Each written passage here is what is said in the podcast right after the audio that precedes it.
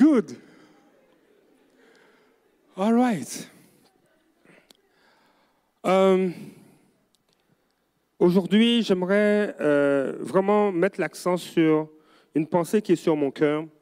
Euh, nous allons donc être, à partir de demain, pendant 21 jours, dans un temps de jeûne et prière. Et j'aimerais, oui, un peu parler du jeûne et de la prière, mais surtout parler de quel, cœur- doit-on avoir lorsqu'on va dans le jeûne et la prière?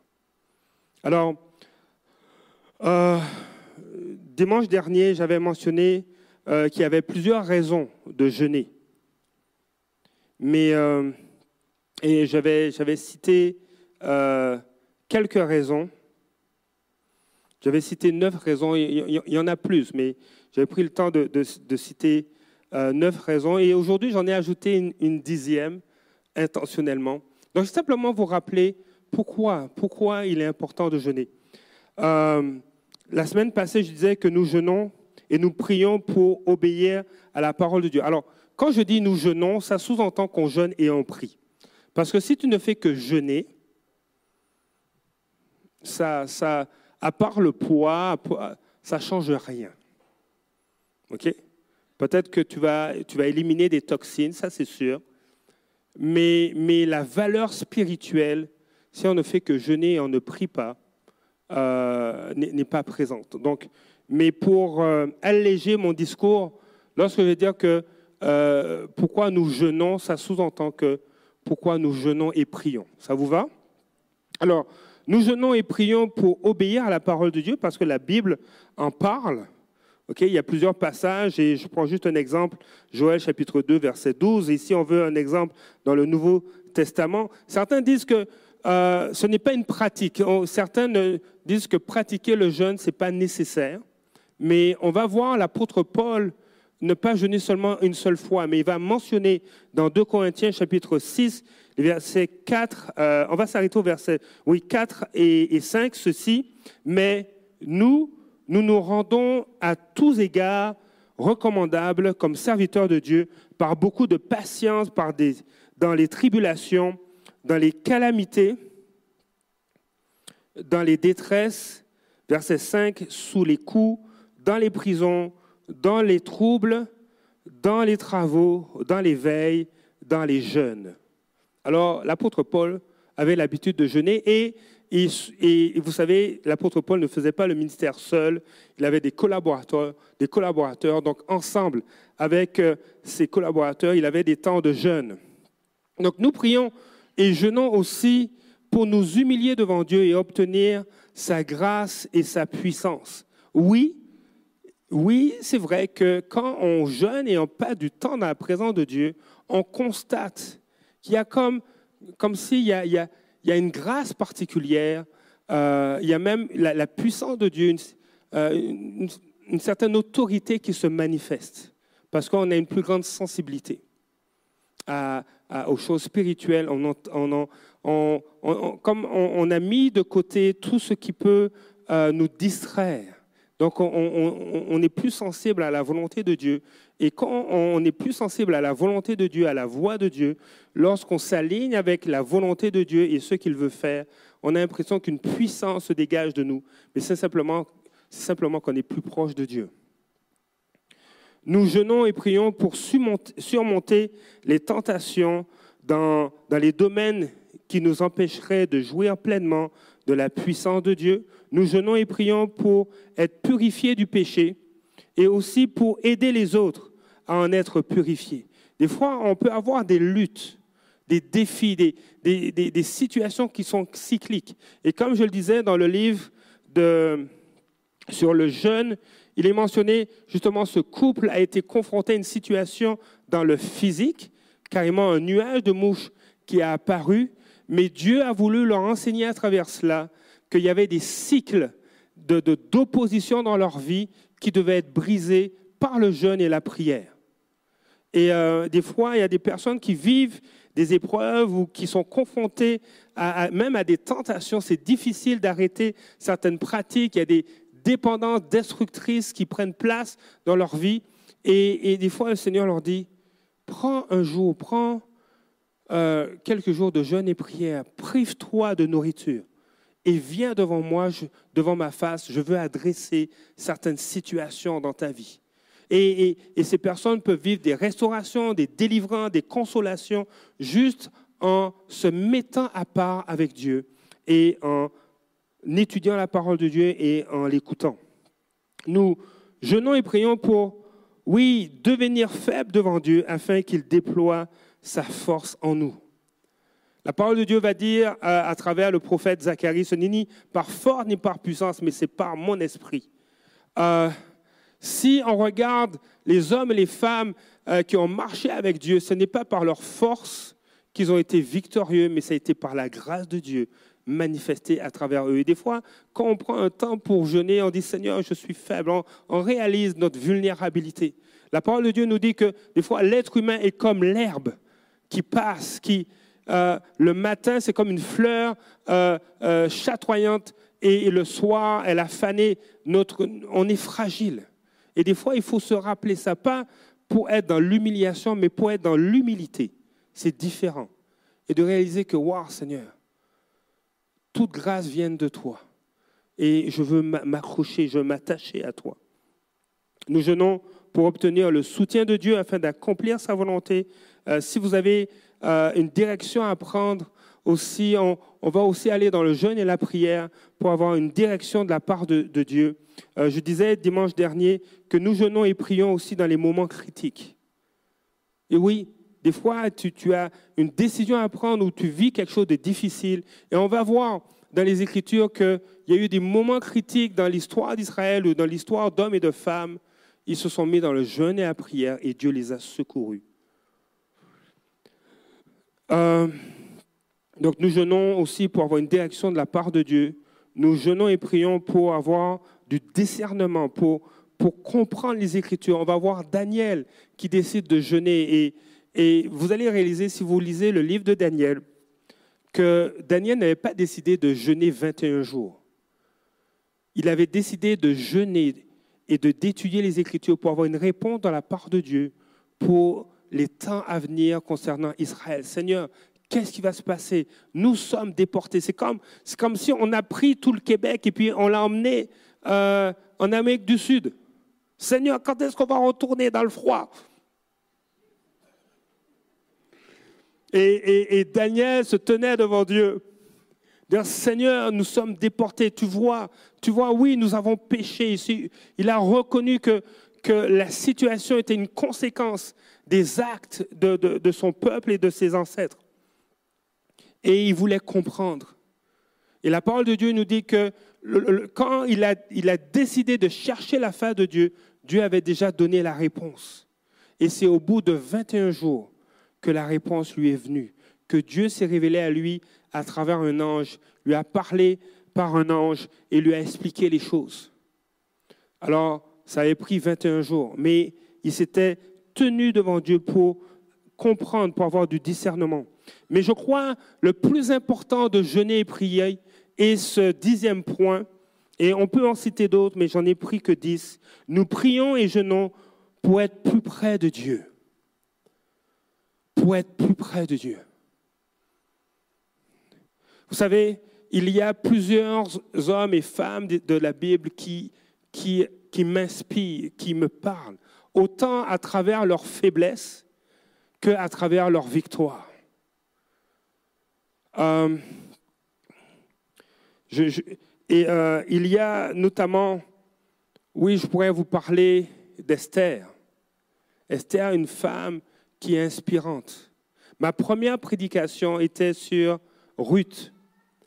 Ma première prédication publique était sur, sur Ruth cette femme qui a ravi le cœur de Boaz. Et, pour moi, Ruth est un type de l'Église qui doit ravir le cœur de son Seigneur.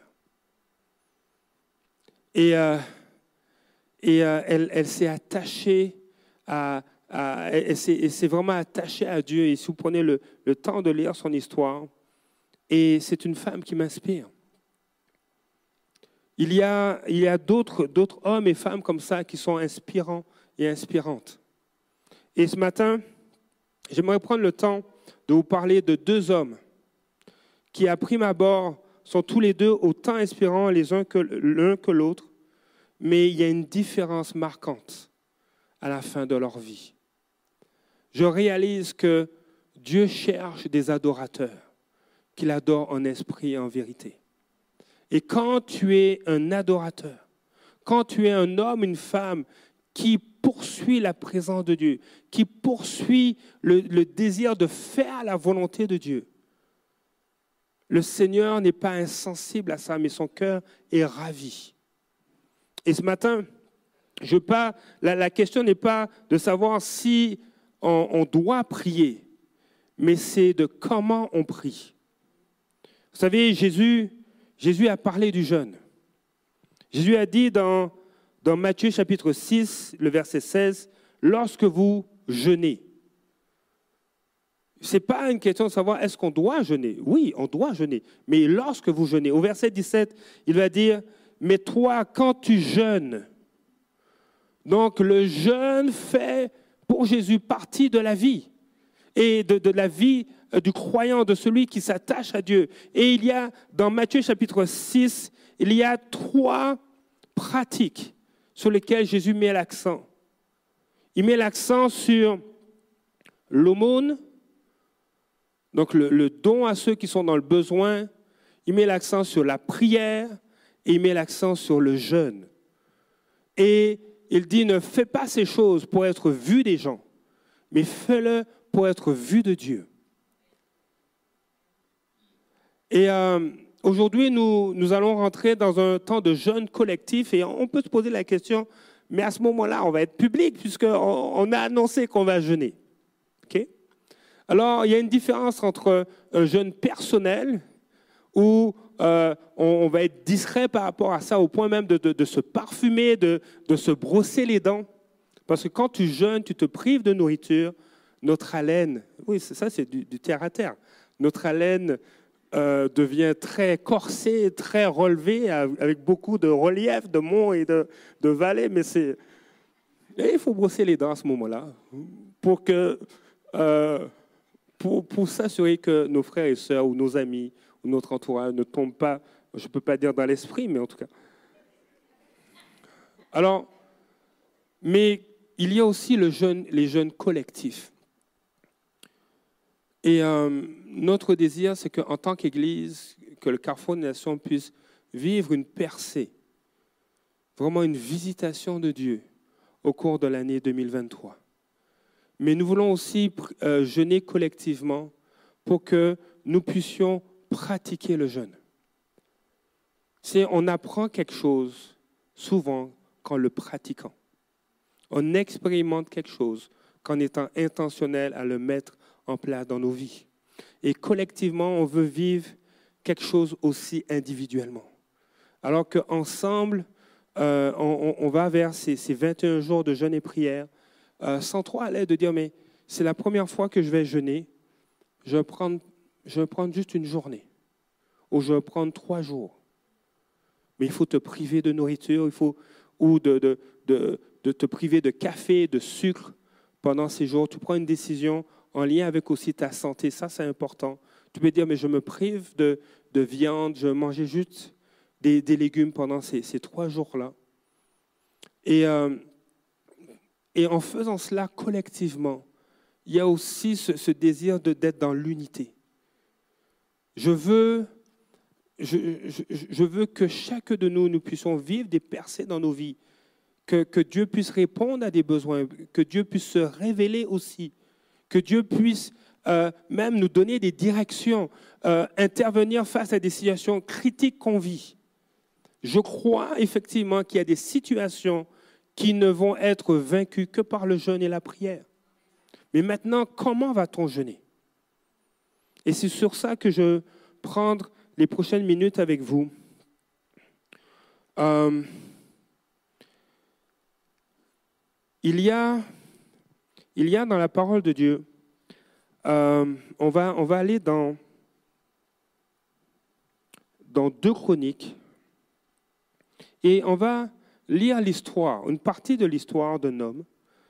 Euh, et, euh, et, cet homme, c'est vraiment, il est inspirant c'est un jeune de 16 ans qui va devenir roi. Un jeune, un jeune homme de 16 ans va devenir roi. Est-ce qu'il y a des ados dans la salle? Est-ce qu'il y a quelqu'un qui a 17 ans ici? Ils sont montés, hein Parce que j'allais dire, mais qu'est-ce que tu fais là? Mais il y a un jeune de 16 ans est devenu roi. Et, euh, et c'est intéressant, c'est qu'il a marché avec Dieu. Et on voit que parce qu'il marchait avec Dieu, parce qu'il était attaché à Dieu, il avait du succès. Et euh, on voit un leadership, on voit euh, un, homme qui, qui prend les devants, qui anticipe les besoins de sa nation, qui va, euh, qui va fortifier, qui va relever une nation qui était passée par un temps sombre euh, où il s'était éloigné, où le peuple s'était éloigné de Dieu. Et c'est vraiment inspirant. Mais on va voir ce qui va prendre place dans son cœur. Et je souhaite ensuite vous parler d'un autre homme, aussi à ce qui, avait, qui était adolescent, qui a été appelé, qui a été roi dans son adolescence. Et euh, je crois qu'une des différences que vous allez observer entre ces deux hommes, c'est qu'il y a un qui était un adorateur, qui aimait la présence de Dieu, qui la pourchassait, qui s'attachait à Dieu, qui, qui euh, quand Dieu lui parlait, qui répondait promptement. Parce que je crois que la prière à laquelle Dieu répond sous-entend que nous sommes des hommes et des femmes qui sont prêts à obéir radicalement à ce qu'il veut faire. Alors nous allons regarder deux chroniques. Et euh, est-ce que vous avez une idée de, de, quel roi dont je vais parler? Un roi qui a 16 ans, dans deux chroniques. Vous avez droit, on a droit à l'erreur, hein, il n'y a pas de problème. OK? Qui J'entends des chuchotements. Comment? Josias? Euh, dites-le plus fort, c'est correct. Bon, Jésus, Josias. Waouh! Osias. Oui. Alors, nous allons lire justement sur la vie d'Osias, roi de Juda. Deux chroniques. Alors, le titre, c'est Comme Osias ou comme David. Alors, vous savez, le deuxième homme, euh, c'est David. Alors, au verset 1, tout le peuple de Juda prit Osias, âgé de 16 ans, et l'établit roi à la place de son père Amatia. Osias rebâtit Elot et la fit euh, rentrer sous la puissance de Juda après que le roi fut couché avec ses pères. Osias avait 16 ans lorsqu'il devint roi et il régna 52 ans à Jérusalem. Sa mère s'appelait Jécolia de Jérusalem. Il fit ce qui est droit aux yeux de l'Éternel, entièrement comme avait fait Amatia, son père. Il s'appliqua à rechercher Dieu pendant la vie de Zacharie, qui avait l'intelligence des visions de Dieu. Et dans le temps où il recherchait l'Éternel, Dieu le fit prospérer. Il se mit en guerre contre les Philistins il abattit les murs de Gath, les murs de Jamné et les murs d'Osdod, et construisit les villes dans les territoires d'Osdod et parmi les Philistins. Dieu l'aida contre les Philistins, contre les Arabes qui habitaient à Girbaal et contre les Mohanites. Les Ammonites faisaient des présents à Osias et sa renommée s'étendit jusqu'aux frontières de l'Égypte, car il devint très puissant. Osias bâtit des tours à Jérusalem, sur la porte de l'angle, sur la porte de la vallée et sur, l'angle, et il les fortifia. Il bâtit des tours dans le désert et il creusa beaucoup, de citernes parce qu'il avait de nombreux troupeaux dans les vallées et dans la plaine et des laboureurs et des vignerons dans les montagnes et au Carmel, car il aimait l'agriculture. Donc on voit déjà, on voit déjà que Osias est un visionnaire. Osias, tant qu'il était attaché à Dieu, il avait des victoires. Euh, il réussissait euh, ses entreprises lorsqu'il devait combattre contre des ennemis. Au verset 11, Osias avait une armée de soldats qui allaient à la guerre par bande, euh, d'après le dénombrement qu'en firent le secrétaire GL et le commissaire Masséja et placé sous les ordres de Hanania, l'un des chefs du roi. Le nombre total des chefs de maison paternelle des vaillants guerriers était de 2600. Il commandait à une armée de 300, euh, 307 500 soldats capables de soutenir le roi contre l'ennemi.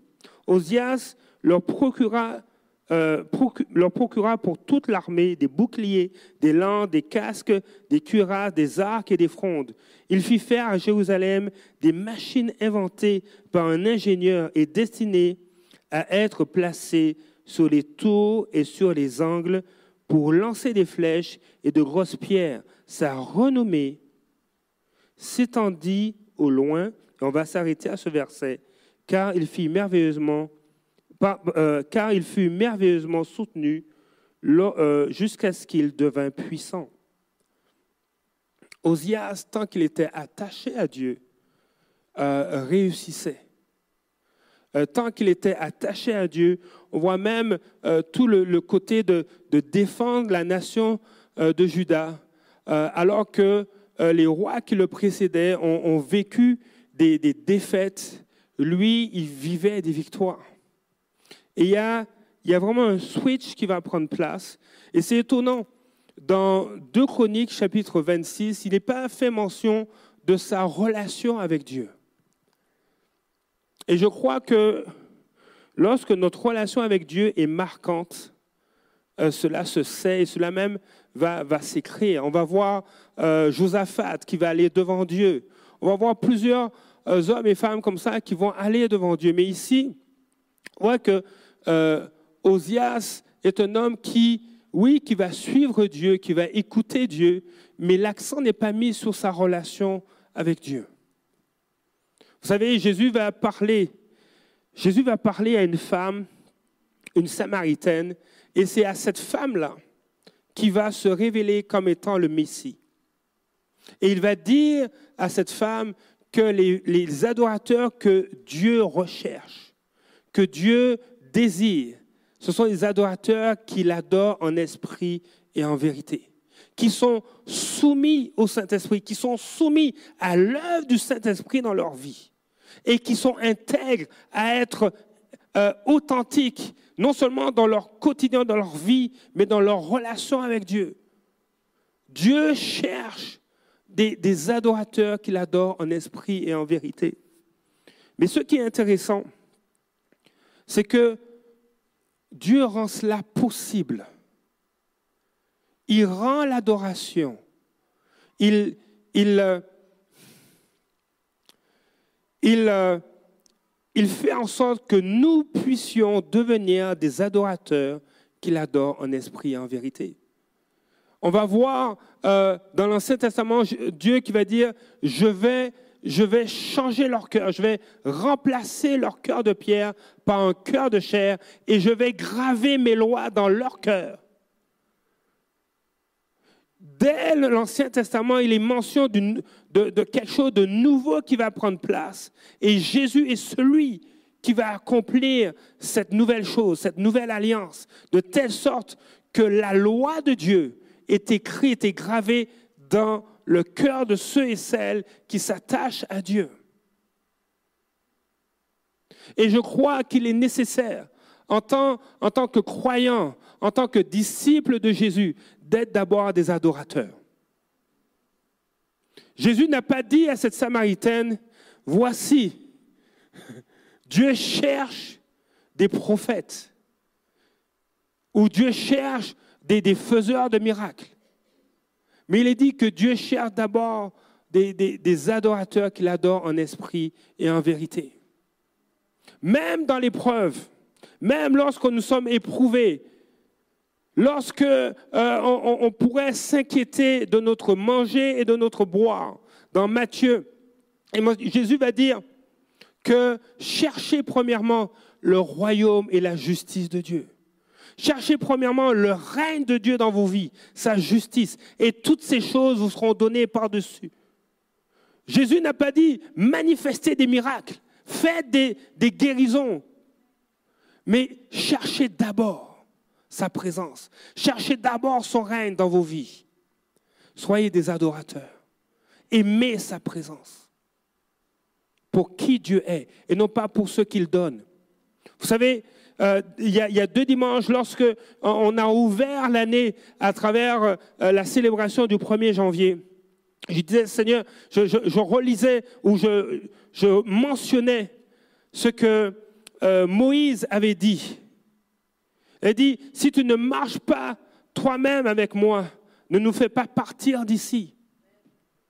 Moïse était plus attaché à Dieu qu'à ce que Dieu pouvait faire. Il dit, mais je, ne peux pas, je ne peux pas envisager la suite des choses si tu n'es pas là.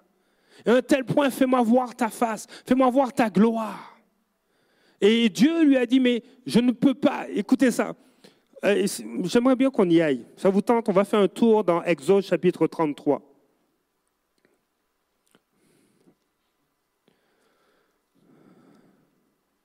Exode chapitre 33.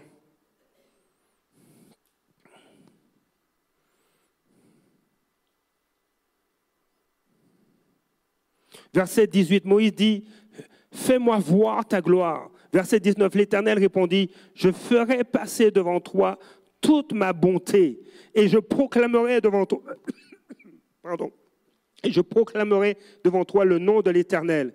Je fais grâce à qui je fais grâce et miséricorde, à qui je fais miséricorde. L'Éternel dit, verset 20, Tu ne pourras pas voir ma face, car l'homme ne peut me voir et vivre. En quelque part, pour voir Dieu, il faut mourir. En quelque part, il y a, cette nécessité, si tu veux te tenir devant la face de Dieu, si tu veux le voir, il faut mourir. Il faut mourir, il faut mourir à soi-même. Seigneur, je désire ta présence plus que toute autre chose. Je désire t'adorer plus que toute autre chose. Et des fois, il y a des rois qui se lèvent dans nos vies ou qui sont déjà debout dans nos vies, qui ont besoin de mourir pour qu'on puisse voir la face de Dieu, qu'on puisse le contempler. Et euh, et si on revient, et suivez-moi, si on revient à Osias, si on revient à cet homme qui, qui pour beaucoup de choses, est inspirant, il a, il a rebâti des choses, il a construit, il a élevé, il a fortifié euh, des villes. Mais à un moment donné,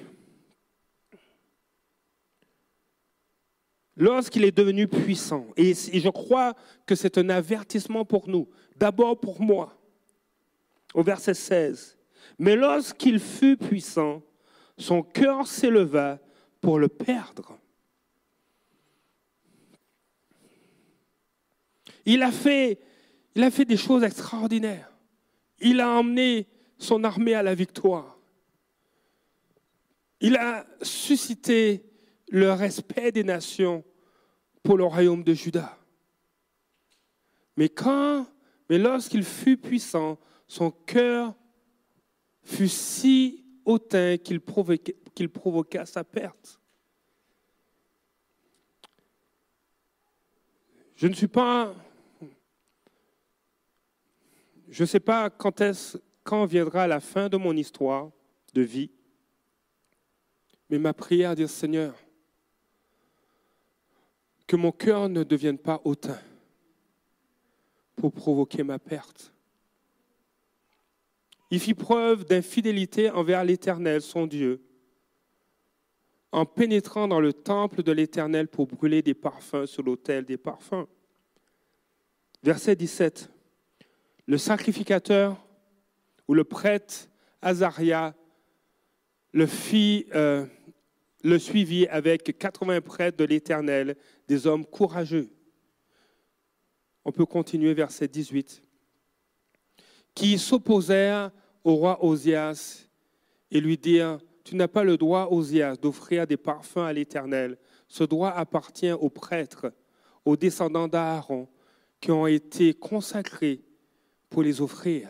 Sors du sanctuaire, car tu commets un acte d'infidélité, et cela ne tournera pas à ton honneur devant l'Éternel, Dieu. On va aller au verset 19. L'irritation s'empara d'Osias. Donc vous imaginez son cœur déjà. Il ne respecte pas la loi,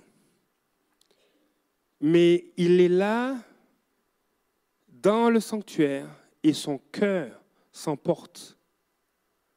L'irritation s'empara d'Osias, qui tenait déjà un encensoir, et comme il s'irritait contre les prêtres, la lèpre éclata sur son front, sous les yeux des prêtres dans la maison de l'Éternel, près de l'autel des parfums.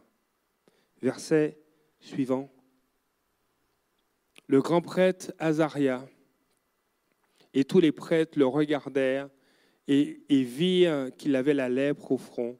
Ils le poussèrent précipitamment dehors et lui-même s'empressa de sortir parce que l'Éternel l'avait frappé. On va aller au prochain, verset. Le roi Osias fut lépreux jusqu'au jour de sa mort. Il habitait dans une maison isolée en raison de sa lèpre, car il fut exclu de la maison de l'Éternel. C'était Jotam, son fils, qui était responsable du palais royal et jugeait le peuple du pays. Et le verset suivant, le reste des actions d'Osias, les premières et les dernières, a été écrit par Ésaïe, fils d'Amoth, le prophète.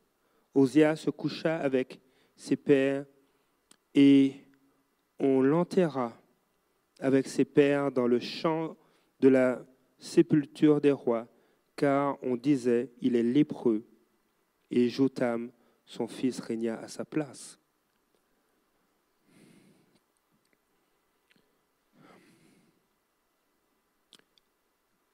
Il y a quelques minutes, je vous ai, dit que lorsque Moïse se tenait devant Dieu, euh, il a demandé à Dieu de, lui permettre de voir sa gloire et, Dieu lui a répondu, euh, aucun homme ne peut me voir et vivre. Je vous ai dit, mais en quelque part, on a besoin de mourir pour pouvoir voir la gloire de Dieu. Je pourrais ajouter, des rois dans nos vies ont besoin de mourir que nous puissions voir la gloire de Dieu. Et je ne parle pas de, que des gens doivent mourir pour qu'on puisse voir la gloire de Dieu. Mais il y a des, des, euh, des, pensées, il y a des habitudes qui, sont sur le, qui peuvent être sur le trône de nos cœurs, qui nous empêchent de voir la gloire de Dieu. Un, Osias a, a eu de l'orgueil la présomption. Moi, tu sais, si on pouvait donner le, micro à Osias, je dis, mais c'est normal que je rentre dans le temple. Regardez tout ce que j'ai accompli. J'ai relevé la nation. J'ai fait en sorte que nos ennemis soient vaincus. Regardez combien, combien j'ai développé de la haute technologie. Au fait, je suis un Steve Jobs de mon époque. Je suis un Bill Gates euh, euh, euh, pour ma ville. C'est impressionnant l'influence que j'ai. Donc c'est normal. Et lorsqu'on s'est opposé à lui, il s'est enflammé de colère. Parce que l'orgueil a été trouvé dans son cœur.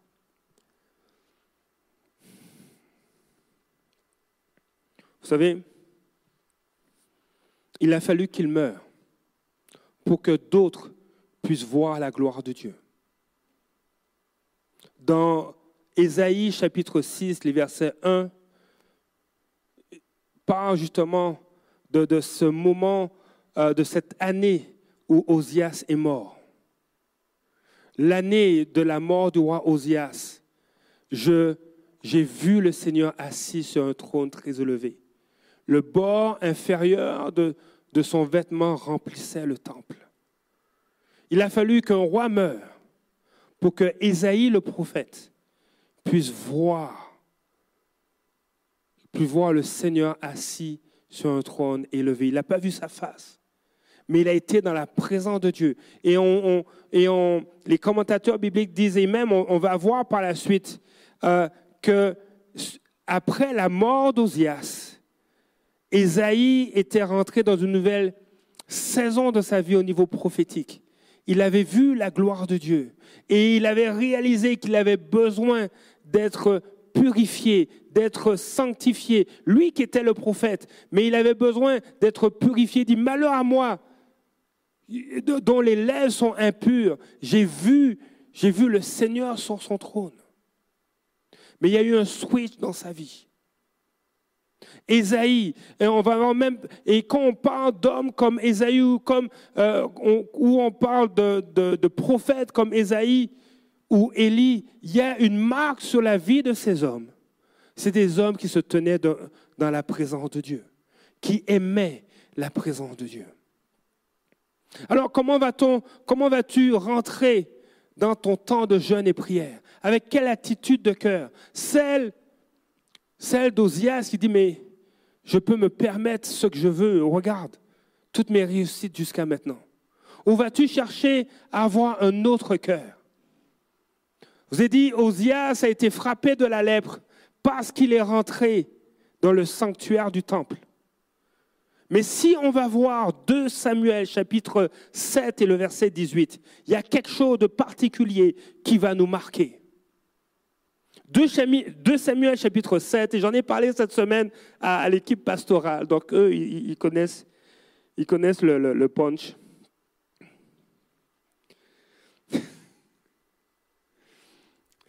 avant de l'afficher, euh, attendre l'afficher avant, euh, juste attendre Philippe. Si on va dans 2 Samuel chapitre 7, il est question de David. Et euh, Et David, ce qui est intéressant dès, le début, c'est que euh, Dieu lui a donné la paix avec ses ennemis. Il a, eu la victoire et euh, il s'est même bâti, il s'est bâti un palais. Il est, bien installé. Après toutes les années d'épreuves, d'opposition, euh, d'itinérance qu'il a eu à se cacher dans les grottes là, 2 Samuel chapitre 7, il est dans sa maison, il a, je ne sais pas, il a peut-être une vue sur, euh, un lac ou sur le fleuve. C'est une vue rêvée. il, est, il est vraiment bien installé. Et ce qui vibre encore dans son cœur, ce n'est pas d'avoir un deuxième palais ou d'avoir une, une, deuxième auto, une Tesla, une je ne sais pas quoi, une, euh, une Mustang. Ce qu'il désire, et il le réalise, dit, je suis béni, mais je vois, je l'arche de l'alliance. Elle est sous une tente, alors que moi, j'ai une maison où, moi, j'ai été béni, malgré tout ce que j'ai fait, malgré les erreurs que j'ai commises. Dieu m'a gardé parce que je, me suis tourné vers lui. Le psaume 51, on voit où David se repent. Et, euh, et là, par la suite, on ne prendra pas le temps de lire tout, le, chapitre, le chapitre 7, mais juste les premiers versets. Lorsque le roi habita dans sa maison et que l'Éternel lui eut donné du repos après l'avoir délivré de tous les ennemis qui l'entouraient, il dit à Nathan le prophète, Vois donc, j'habite dans une maison de cèdre, et l'arche de Dieu habite au milieu d'une tente. Nathan répondit au roi, Va, fais tout ce que tu as dans le cœur, car l'Éternel est avec toi. La nuit suivante, la parole de l'Éternel fut adressée à Nathan. Et là, Dieu dit à Nathan que David ne va pas me bâtir de maison, mais ce sera son fils. mais moi, je vais lui bâtir une maison. Et suite à ça, euh, suite à, ce, songe, Nathan, le prophète, va voir David et lui raconte cela. Et David est bouleversé. Dis-moi, et Dieu lui dit à David, je t'ai pris derrière les brebis. Et tu as été fidèle. Et tu as pris soin de mes brebis. Tu as pris soin de mon peuple. Et je vais, te bénir. Ce ne sera pas toi qui me bâtiras une maison. Mais moi, je te bâtirai une descendance, une maison. Et là, euh, après que Nathan ait, rapporté à David toutes ces paroles et toute cette vision, on va afficher le premier, le, verset 18 dans la version euh, Nouvelle Bible second.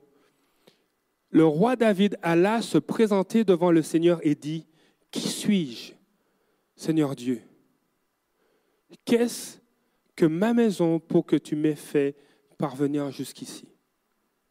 On va lire ce même verset dans une autre version. Il y a trois versions qu'on va regarder ensemble. La version Louis II dit ceci, et le roi David alla se présenter devant l'Éternel. Et on n'a pas plus de détails, mais il y a une pensée dans cela qui est particulière. Parce que David, David, au, premier verset du chapitre 7, a une maison, il est installé, Dieu lui a donné la paix. Mais il se plaint de quelque chose. il n'est pas en train de dire, mince, je, n'ai pas une assez grosse maison. des fois, on dit, euh, ah, on habite en appartement. Ah, si j'avais, si j'avais une maison, ce serait le fun. Hein, c'est trop petit chez moi. Et puis Dieu nous donne une maison. Ah, si j'avais une femme de ménage pour faire le ménage, ce serait le fun. Dieu te donne une femme de ménage ou des, employés, des, personnes qui peuvent faire le ménage. Ou des fois, on va dire, ah Seigneur, si je pouvais avoir des enfants. Et on a des enfants, on dit, ah, c'est le fun. Puis après, on dit, Seigneur, il faut que je trouve des activités pour eux parce qu'ils sont trop tannants. Mais David n'est pas dans cette perspective-là, d'en demander toujours plus. Mais il y a quelque chose qui l'achale. On dirait que c'est toujours sur le bout de son nez, c'est ce poil ou quelque chose, quelque chose dans l'œil qui le dérange. Et ce qui le dérange, c'est que l'arche de l'alliance qui représente la présence de Dieu est sous une tente. Une belle tente. Mais c'est sous une tente alors que moi, j'ai une maison. Vous savez, Saül, Saül a eu des victoires. Le roi Saül, le premier roi d'Israël, a eu des victoires. Et suite à une de ces victoires, il s'est fait ériger un monument. Mais David, lui, après toutes ces victoires, il ne cherchait pas à s'ériger un monument, mais il cherchait quelque chose pour être reconnaissant envers Dieu. Il dit, mais, Dieu a besoin, il faut un temple qui l'honore parce qu'il est mon Dieu. On a l'impression que David passait du temps, tellement de temps dans la présence de Dieu, qu'il disait, mais l'art de l'alliance ne peut pas rester juste sur une tente. Or, l'arche de l'alliance, comme je l'ai dit, représente la présence de Dieu. Alors, on a l'impression que David, tous les jours, il allait, il s'approchait de la tente. Et la version français courant va nous donner cette traduction du verset 18. Or, le roi David alla se présenter devant le Seigneur dans la tente sacrée et dit, Seigneur mon Dieu, je sais que ni moi ni ma famille n'avons mérité tout ce que tu nous as déjà accordé. Mais je veux nous arrêter, je veux attirer notre attention sur le fait qu'il semble que David a pu rentrer dans la tente sacrée, dans, le lieu de la présence de Dieu. On ne dit pas, je ne pense pas qu'il était dans le lieu très saint mais il est rentré dans la tente comme Josué. Et vous réalisez, là je vous fais ressortir un dénominateur commun entre David, Josué, Moïse et si je me permets aussi Élie. Si vous, allez étudier un peu sur la vie d'Élie, il est dit de Élie, il y a une version qui dit euh, le Dieu devant lequel je me tiens. Donc il a, une phrase euh, protocolaire, le Dieu devant lequel je me tiens. Donc une caractéristique d'Élie, c'était de se tenir devant Dieu. Une caractéristique de Moïse, c'était de se tenir devant Dieu dans l'attente de la rencontre. Et dans Exode, on voit une caractéristique de Josué, qui a été le successeur de Moïse. C'était un homme qui se tenait dans l'attente de la rencontre, même quand Moïse en sortait. Et je crois que nous devons embrasser cette année, embrasser ce jeûne et prière dans la même attitude de cœur que Josué, que Moïse et que David.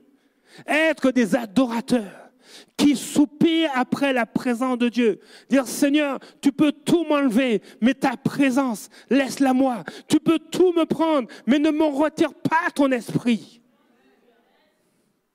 Nous devons embrasser ce, temps de jeûne et prière avec cette attitude, Seigneur, viens parce que c'est toi que je veux.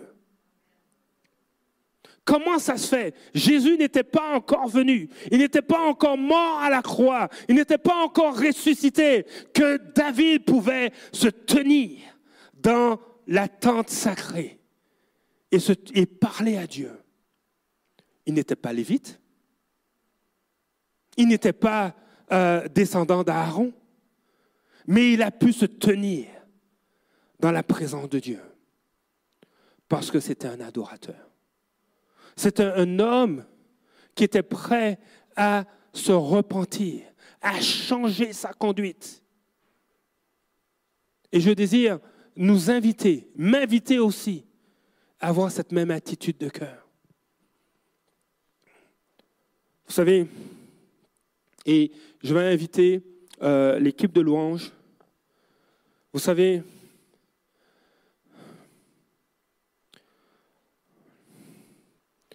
La, parole de Dieu et l'étude des Écritures ne, sont pas là pour qu'on puisse avoir des diplômes, mais c'est pour qu'on puisse être transformé.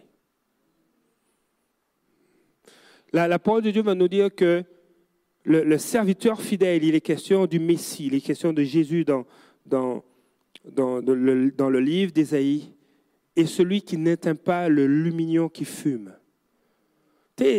On a déjà soufflé sur la flamme, la bougie s'est éteinte, mais il y a un petit peu de rouge là. Jésus ne vient pas dire, hum, c'est tant pis pour toi. Mais il vient attiser la flamme, ramener la vie. De sorte que tu, on peut venir à lui. Vous connaissez l'histoire de David. Et si vous ne l'avez pas encore lu, prenez le temps. Lisez 1 Samuel, 2 Samuel, vous allez découvrir l'histoire de, David, les erreurs qu'il a faites. Il dit, Seigneur, garde-nous de cela. Mais malgré cela, il a été un homme qui s'est repenti, qui a changé. Quand Dieu a exposé sa faute, il a demandé pardon à Dieu. Il a dit au, au Seigneur, ne me retire pas ton esprit. Osias n'a pas reconnu sa faute, mais plein d'orgueil, il avait déjà l'encensoir en main. Son cœur, son cœur n'était pas à la bonne place. Et ma prière aujourd'hui, c'est que notre cœur puisse être à la bonne place. Vous savez, euh, une des pensées dans, dans le, le livret de méditation, une des pensées, c'est que on peut toujours s'approcher de Dieu. Dieu ne va jamais nous refuser sa présence si on vient humblement. Honnêtement, vraiment qui on est. Vous savez,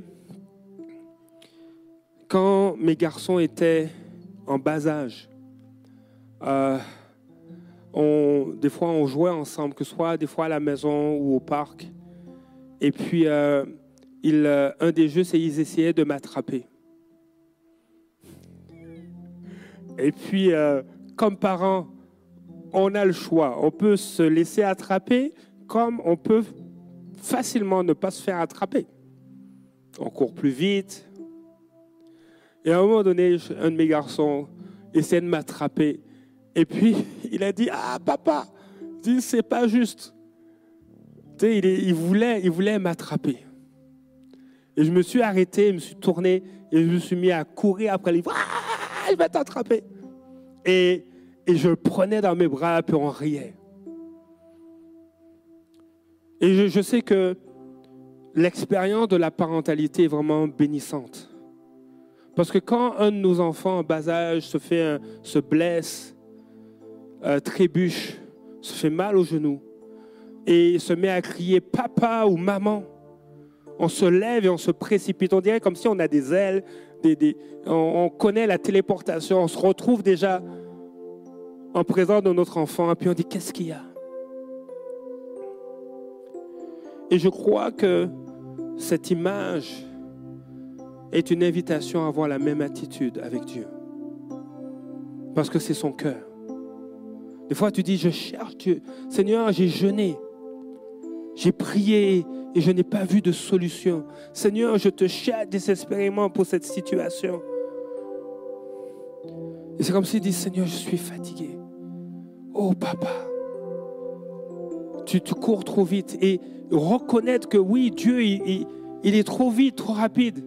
Mais il va s'arrêter pour à son tour te courir après et te prendre dans ses bras pour te secourir. Des fois, on a dit, mais Seigneur, 2022, ça n'a pas été le fun. Tu as vu tous mes échecs. Je suis tombé, j'ai trébuché. Et des fois, j'ai peine à me relever. Et c'est vrai, je peux, pas de, je peux pas remonter le temps. Mais tu vois, toutes les blessures que je me suis infligées, qu'on m'a infligées ou que j'ai infligées aux autres, je ne peux pas aller dans ta présence. Un enfant qui est blessé, qui rentre à la maison tout sale, est-ce qu'il ne peut pas aller dans la présence de son père ou de sa mère? Mais au contraire, le parent le prend dans ses bras, le soigne. Et c'est ce que Dieu veut faire cette année.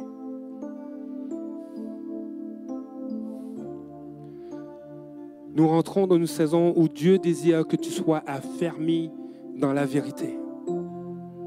Et quand, nous acceptons de nous laisser affermir dans la vérité, les mensonges ne peuvent pas tenir. Notre désir, c'est que nous soyons tous affermis dans la vérité. La vérité de sa parole. Affermis en Christ qui est la vérité.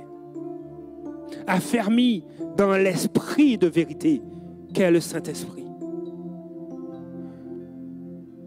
Il veut te fortifier.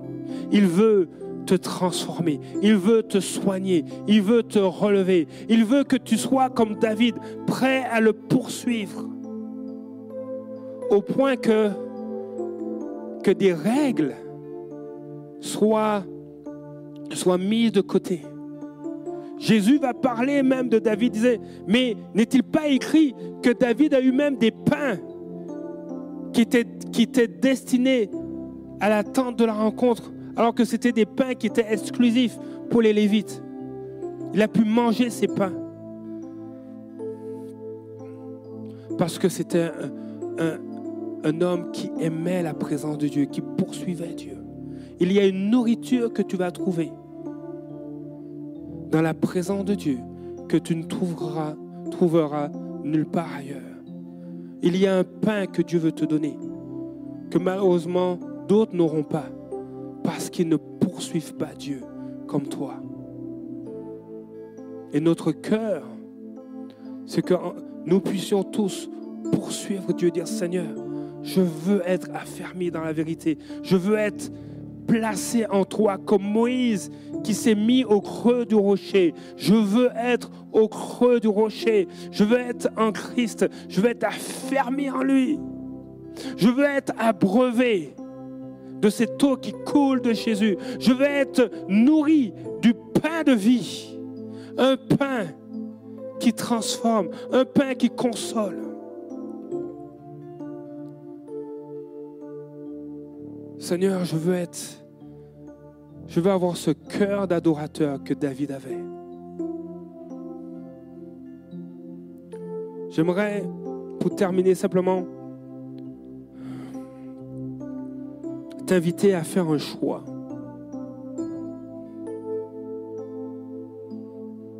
Veux-tu être affermi comme Osias ou veux-tu être affermi comme David? C'est à toi de choisir.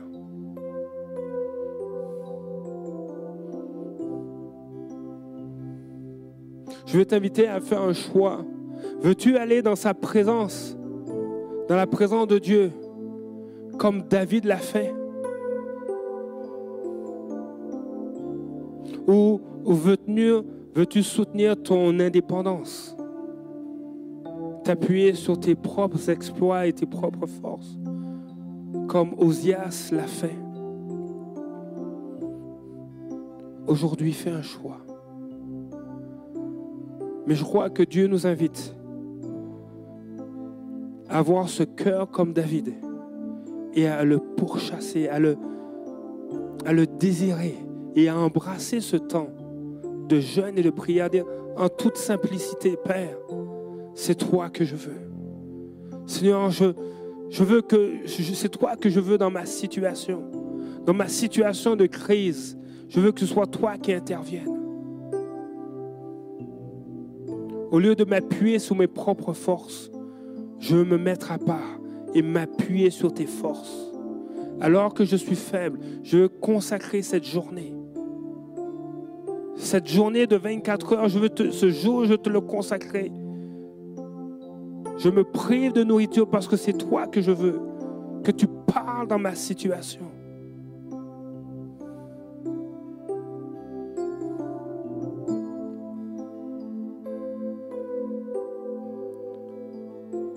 Nous allons prendre juste quelques minutes alors que nos enfants reviennent. Je vous invite à, même euh, parents, prenez vos enfants avec vous et on va terminer par un mot de prière. Je vais vous inviter à vous lever. Si tu veux plus de Dieu, si tu veux embrasser cette année, embrasser ce jeûne et prière, comme David, avec un cœur qui, qui désire adorer Dieu en esprit en vérité, nous allons prier ensemble. Et c'est une, c'est une belle occasion d'avoir nos enfants avec nous. Tu dis à ton enfant, regarde, avec maman, on va prier. Ou avec papa, on va prier.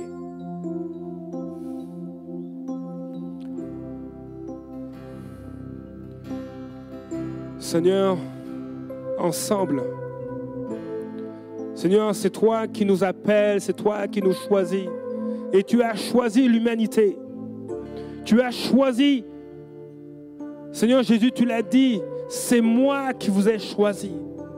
Tu as choisi de venir, tu as choisi de, mourir à la croix. Tu avais toute autorité même de, de revenir à la vie. Tu es ressuscité par la puissance du Saint-Esprit. Afin qu'on ait ce témoignage que même la mort ne peut pas te retenir et que tu as tout accompli à la croix. Seigneur, tu nous appelles et tu nous choisis. Tu nous appelles à venir dans ta présence, à venir à toi. Et Seigneur, nous voulons venir tel que nous sommes. Seigneur, nous voulons venir tel que nous sommes. Père, visite-nous. Seigneur, je prie, Père. Et j'invite même l'Église à commencer à élever la voix, parler à Dieu parler alors que l'équipe de louange nous, nous, conduit dans cette atmosphère, dans la présence de Dieu. Commence simplement à parler à Dieu, que ce soit dans ton cœur ou à haute voix, mais commence à parler. Et ensemble, nous allons prier pour ces quelques minutes. Alléluia, Père. Seigneur, nous voulons répondre à ton appel et venir à toi comme David est venu à toi, Seigneur. Seigneur, nous avons peut-être trébuché en 2022. Mais Seigneur, nous voulons, Seigneur, que tu nous prennes dans tes bras et que tu nous relèves. Nous voulons aller dans ta présence. Ne nous retire pas ton Esprit Saint. Seigneur, renouvelle les forces. Seigneur, que cette saison dans laquelle nous rentrons soit une saison de visite, de visitation de ta part, une saison de restauration. Seigneur, tu cherches, tu cherches des adorateurs qui t'adorent en esprit et en vérité. Et je veux être cet adorateur, je veux être cette adoratrice. Oh Dieu, aie pitié de moi dans ta bonté, selon ta grande miséricorde, efface mes transgressions. Lave-moi complètement de mon iniquité, purifie-moi de mon péché, car je reconnais mes transgressions et mon péché est constamment devant moi. J'ai péché contre toi seul. C'est contre toi seul. Et j'ai fait ce qui est mal à tes yeux, en sorte que tu seras juste dans ta sentence, sans reproche dans ton jugement.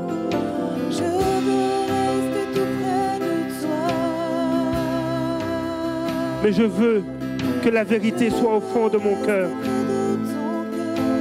Fais donc pénétrer la sagesse au-dedans de moi. Purifie-moi avec l'hysope et je serai pur. Lave-moi et je serai plus blanc que la neige. Annonce-moi l'allégresse et la joie. Et les eaux que tu as brisées se, se réjouiront. Détourne ton regard de mes péchés. Efface toutes mes iniquités. Ô Dieu, crée en moi un cœur pur. Renouvelle en moi un esprit bien disposé. Ne me rejette pas loin de ta face. Ne me retire pas ton Esprit Saint. Rends-moi la joie de ton salut et qu'un esprit de bonne volonté me soutienne. Oui, j'enseignerai tes voies. Oh Père, c'est toi qu'on veut. Oh viens.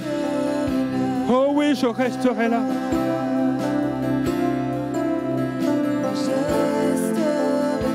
Je resterai.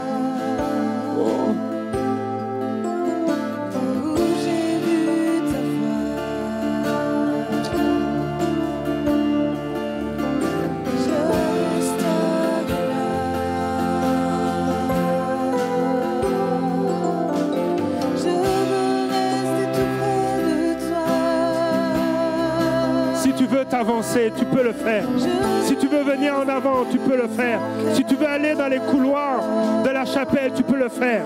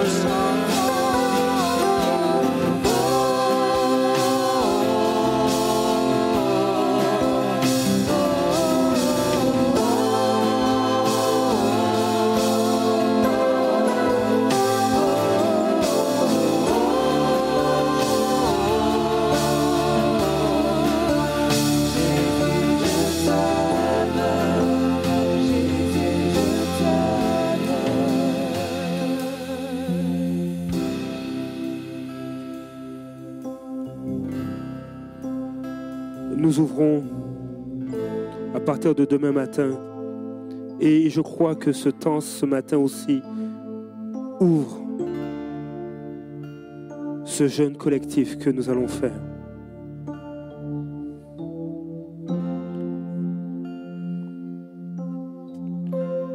Je vous invite, parce que je veux honorer ma parole, donc on va terminer tranquillement, mais je vous invite à vous procurer à l'arrière. Vous pouvez voir, si vous ne voyez pas les, dépliants, vous pouvez voir l'équipe de l'accueil.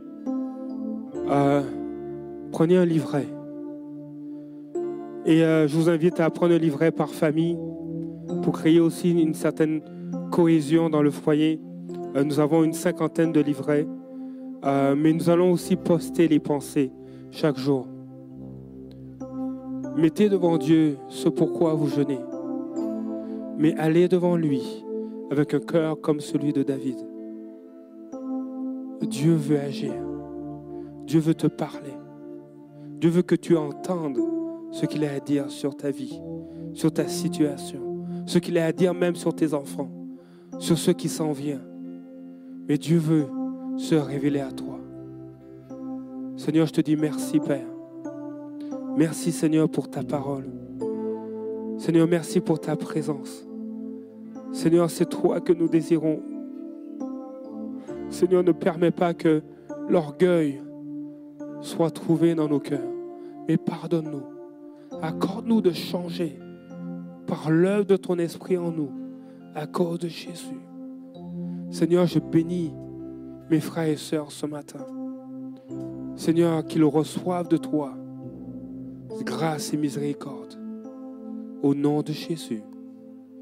Amen.